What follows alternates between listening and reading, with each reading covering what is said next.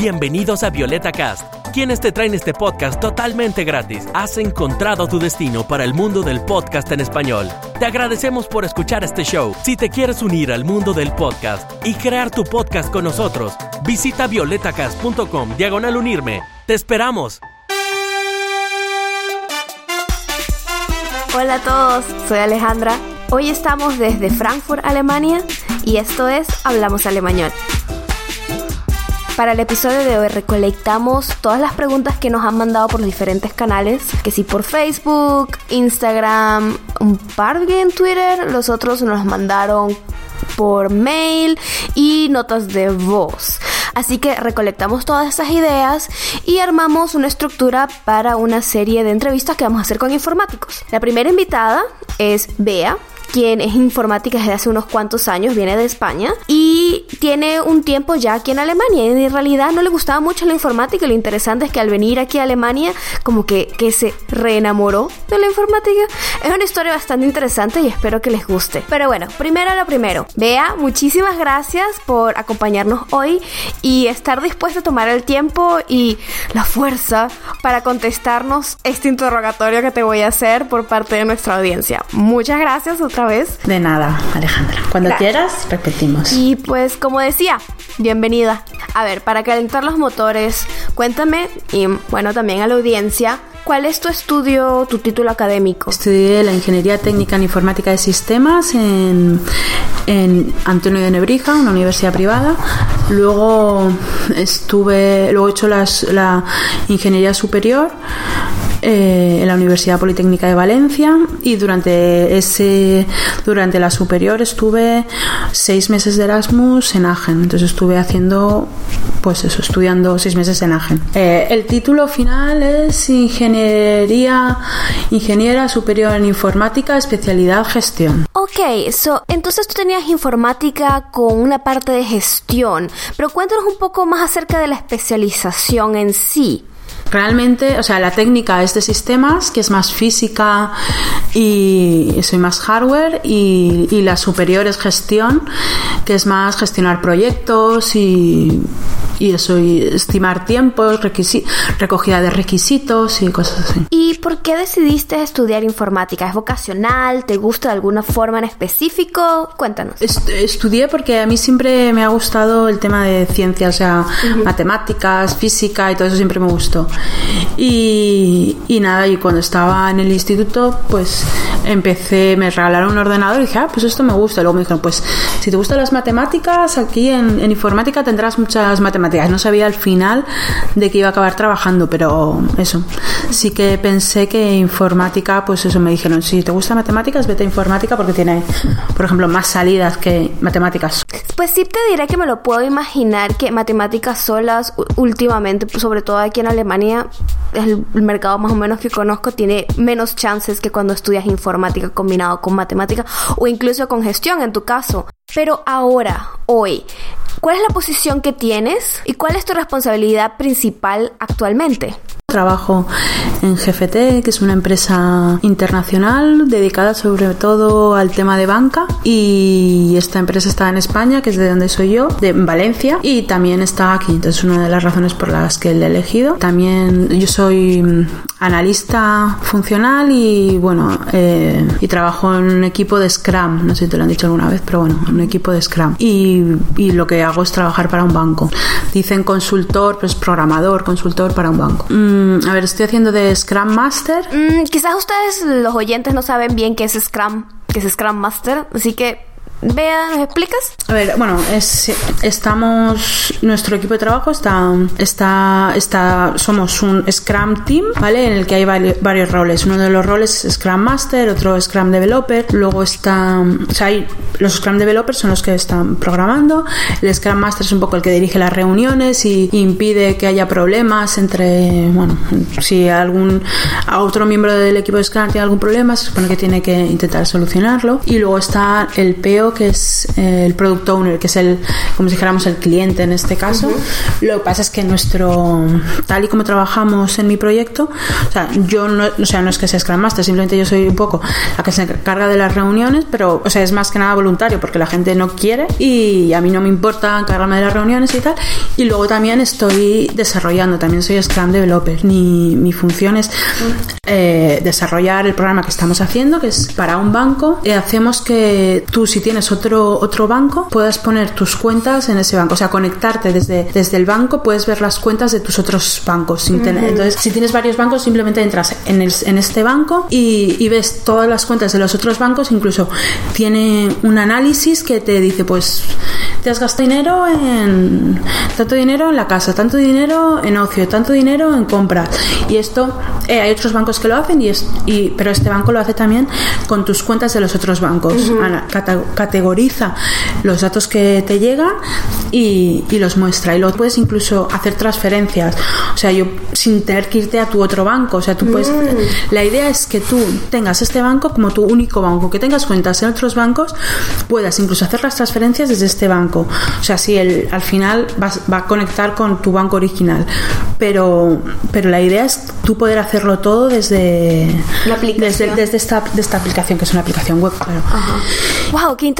O sea que yo lo conozco del Deutsche Bank y de el Postbank. Ahí cada uno tiene su propia plataforma, pero entonces a, a partir de esta aplicación puedo unificar todo y no andar viendo como que de aquí, de allá, de aquí para allá.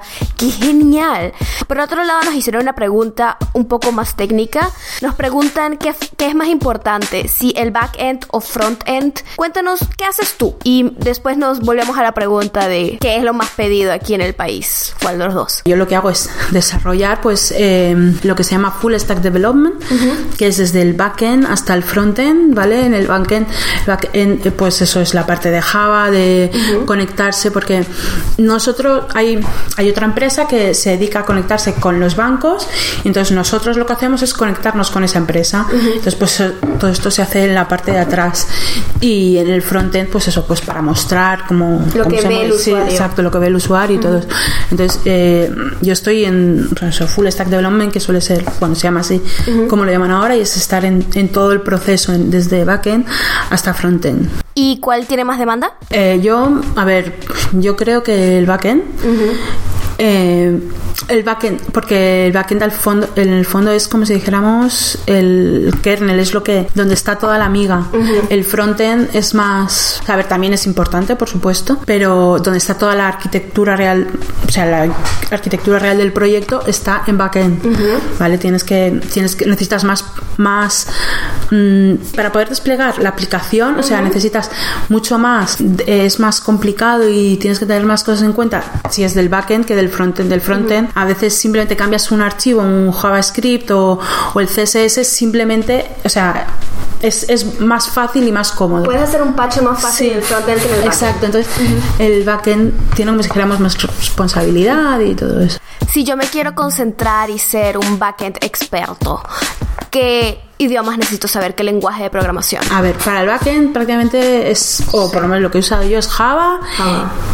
Y Java, lo que, de hecho, ahora lo que se lleva bastante es Java 8.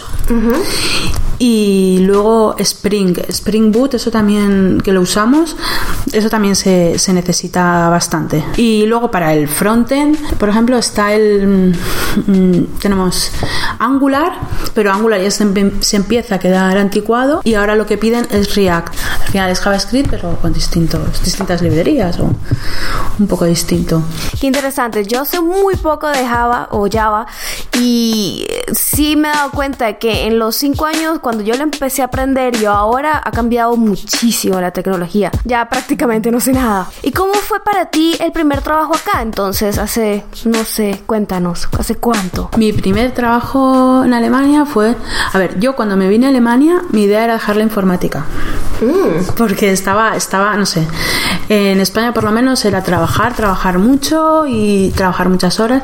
En España es que es muy distinto a Alemania. En España tienes que trabajar eh, horas extras y, o sea, a veces tenías que quedar porque irte a tu hora está, estaba mal visto en España.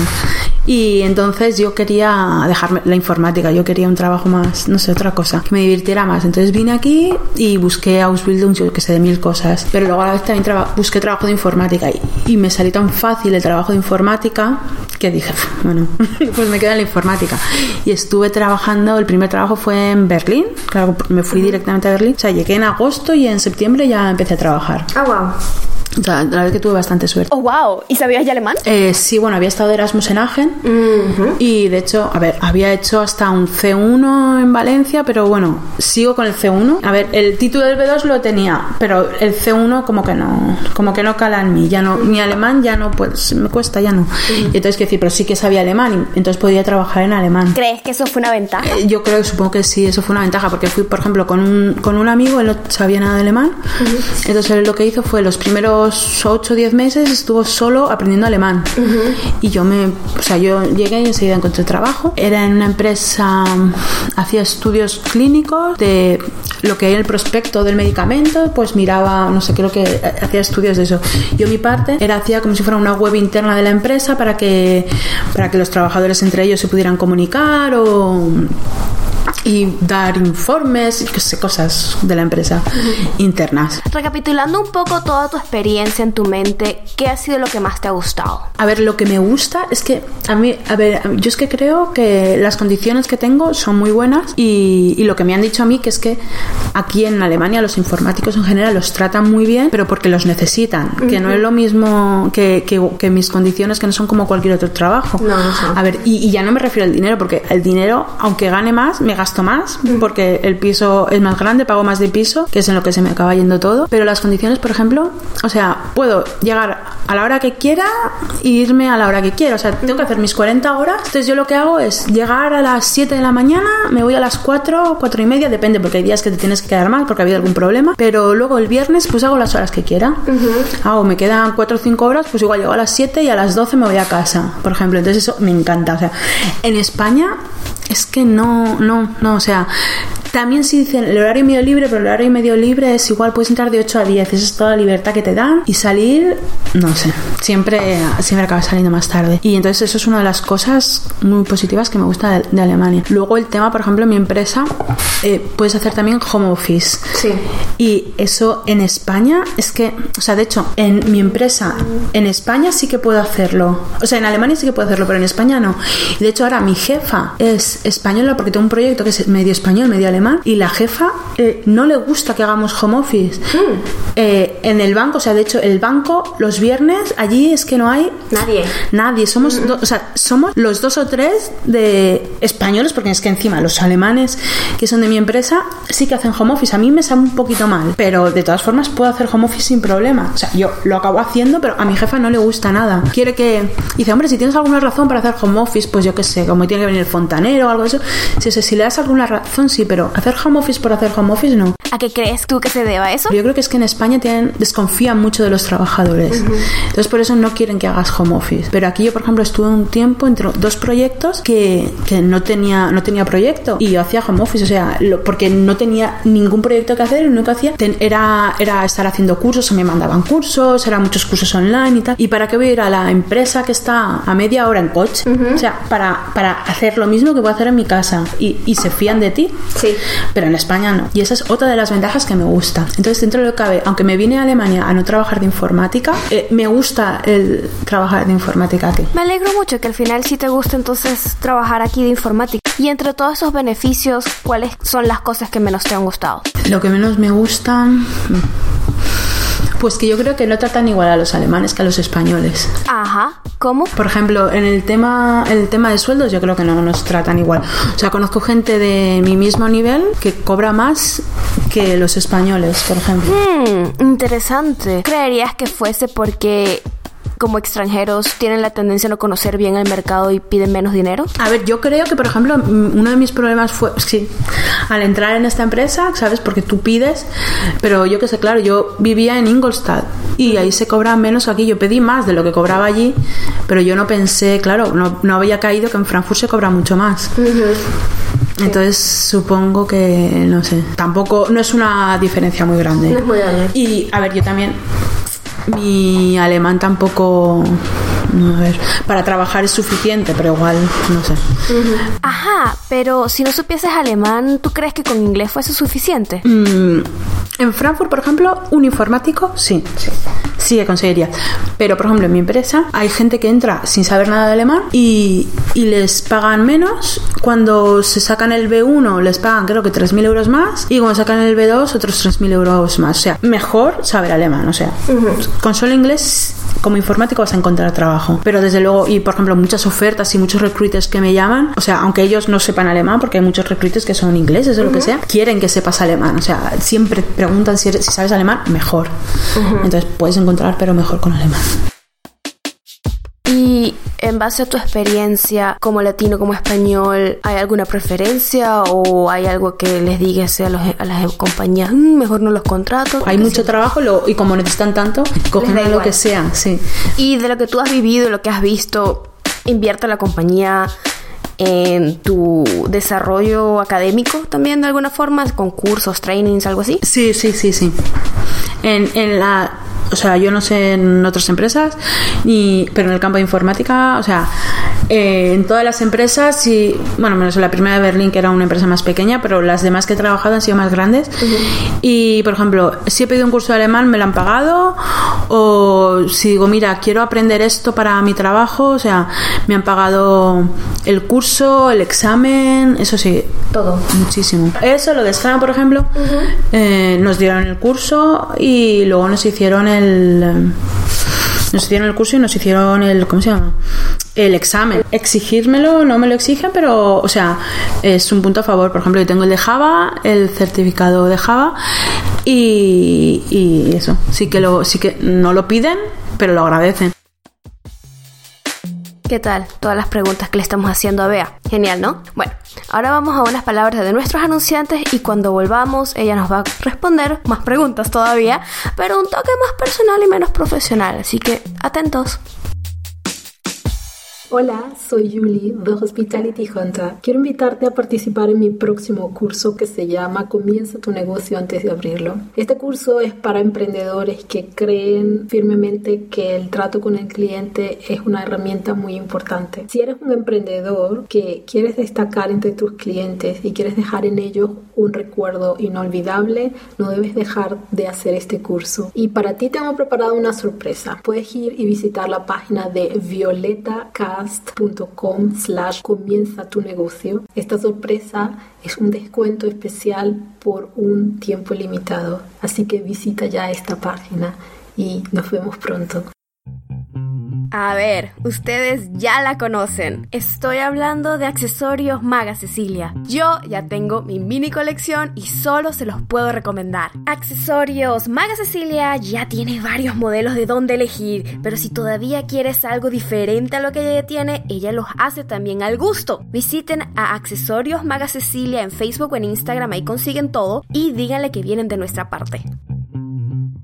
¿Qué? ¿Nos quieres patrocinar? Ponte en contacto con nosotros. Visita violetacast.com diagonal patrocinador. Si te quieres unir al mundo del podcast, somos tu network. Visita violetacast.com diagonal unirme. Para descubrir más shows, visítanos en violetacast.com. Ok, vea, vamos a dejar la oficina, otra mentalidad y ahora entonces cuéntanos, ¿qué haces fuera del trabajo? ¿Qué te gusta? Pues intento, intento ir al gimnasio, pero voy, pues igual un mes voy casi todos los días y al mes siguiente no voy ninguno, pero me gusta. Claro. Me gusta. Luego también me gusta mucho cocinar y lo que pasa es que esa, el hobby de cocinar me salió cuando me vine, cuando me vine de, de España a Alemania porque había muchas cosas que aquí no podía encontrar. Entonces digo, pues entonces he aprendido a hacerlas. En España, yo que sé, por ejemplo en Lo que es, es típico un roscón de Reyes, un, en España tú ibas a, lo normal es ir a la panadería y comprarlo, pero aquí no tienes. Entonces lo haces. Ah, yo me acuerdo en Augsburg. Sí, sí, yo lo probé, que es un- una corona. Sí, exacto, es redondo y, y tiene un regalito, pues eso, eso, por Sí. ejemplo, eso en España en la vida se me había ocurrido hacerlo. Entonces un hobby es eso y es y y, y, y también hacer paellas, por ejemplo, hobby también. ¿verdad? Es, eh, no sé, eso, desde que estoy aquí, soy más valenciana y española, por ejemplo, que, que, que cuando estaba allí. O sea, haces más costumbres acá Sí, que cuando sí. estás en España. Sí, sí, sí, exacto. Qué Sí, gracioso. Sí, por ¿Y Pero. ¿por qué entonces te decidiste quedar en Alemania si ahorita te volviste más español de lo que eras? A ver, eh, yo quiero volver a España. Ok. Eso lo tengo claro. El problema está en que si me vuelvo ahora, me veo que ya va a ser para siempre. Que luego igual realmente no, pero a ver, tengo 38 años. Pero si me vuelvo ahora, empiezo, no sé, no... Y entonces quiero alargarlo, no sé, cuando me vuelvo a estar segura que me quiero volver para siempre. Ok. Entonces de momento por eso no me vuelvo. Ok, qué interesante, no, no lo había visto así, ¿no? O sea, si vuelves, vuelves de completo, digámoslo así. Y estando acá, ¿qué ha sido así un hecho gracioso, chistoso o extraño que te ha pasado? Más que nada por las diferencias culturales o por el idioma mismo. Una de las cosas que me llamó la atención cuando estuve en Berlín, en una entrevista de trabajo, que el hombre se vino con el perro. O sea, esto de que haya perros en las empresas. Sí, Y, y, no es gracioso, pero sí me pareció súper curioso, súper curioso. es bien curioso, es verdad. Sí, y que y eso, y terminé la entrevista y digo, vienes con el perro que no sé, me va a atacar o algo, ¿no? Luego se queda ahí dormido, pero no sé, me pareció muy raro, pero gracioso. Y si no, vergonzoso. Sí, menos mal que no tengo problemas con los perros, pues si tienes problemas con los perros, no sé, ¿no? No, lo que pasa muchas veces, bueno, ahora ya no tanto, pero al principio, que cuando estaba con alemanes, en el primer trabajo este que tuve en Berlín, eh, estábamos hablando y yo de pronto decía algo y, me daba, y me- por sus contestaciones me daba cuenta que yo estaba hablando de una cosa totalmente distinta a la de ellos. ¿Sabes? Porque, o sea, las conversaciones de uno a uno nunca tu- tenía problema. Claro. Pero las de grupo, de pronto yo decía no sé qué, decían, ¿pero qué estás diciendo? Y eso, madre mía, eso me moría de vergüenza. Ahora ya más o menos, hace un tiempo que yo en las conversaciones de grupo jamás decía nada. Pero ahora ya, ¿Y, o y cómo ha sido la so- socialización con los alemanes? Es que con alemanes es que es difícil. O sea, sí, conozco del trabajo y tal, pero me da impresión de que ellos separan mucho el trabajo de lo personal. Entonces, o sea, sí co- conozco un par de un par de conocidos en el trabajo que son sí que puedo considerar amigos, pero pocos alemanes, pocos conozco más. O sea, ya no solo españoles, sino internacional, gente que no es de aquí. Que, que Pero que tienen algo acá. Sí, sí, sí, sí. Pues eso. Qué chévere. Estuvo muy bonito hablar con Bea, ¿no? Nos contestó bastantes preguntas de informática que ustedes nos habían enviado. Muchas gracias a todos los oyentes. Y también un poquito personal para conocerla y más o menos agarrar el carácter, ¿sí o no? Que eso es bueno. De todas formas, siempre nos pueden seguir escribiendo, mandándonos preguntas por todos nuestros canales de las redes sociales. Como ya saben, todos bajo Violeta Cast Productions o si es más fácil, usen hashtag Hablamos Alemanol y pues a través de eso vemos las preguntas que nos manden. De nuevo, me quiero agradecer con Bea por sentarse y tener el tiempo y la paciencia para aclarar todas esas dudas que nos mandaron. De nada, Alejandra. Cuando quieras, repetimos. Sí, muchas gracias. Y pues Bea, otra vez gracias por el roscón de Reyes. Estuvo muy rico. Me acuerdo quién ganó el premio dentro, pero igual, gracias. Y bueno, así me despido a todos. Esto es Hablamos Alemañol y yo soy Alejandra. Tschüss. Te agradecemos por escuchar este show. No olvides de dejarnos una review y de suscribirte para más episodios. Déjanos saber tus comentarios y preguntas. Nos consigues en toda la web bajo Violeta Cast. Para descubrir más shows, visítanos en violetacast.com.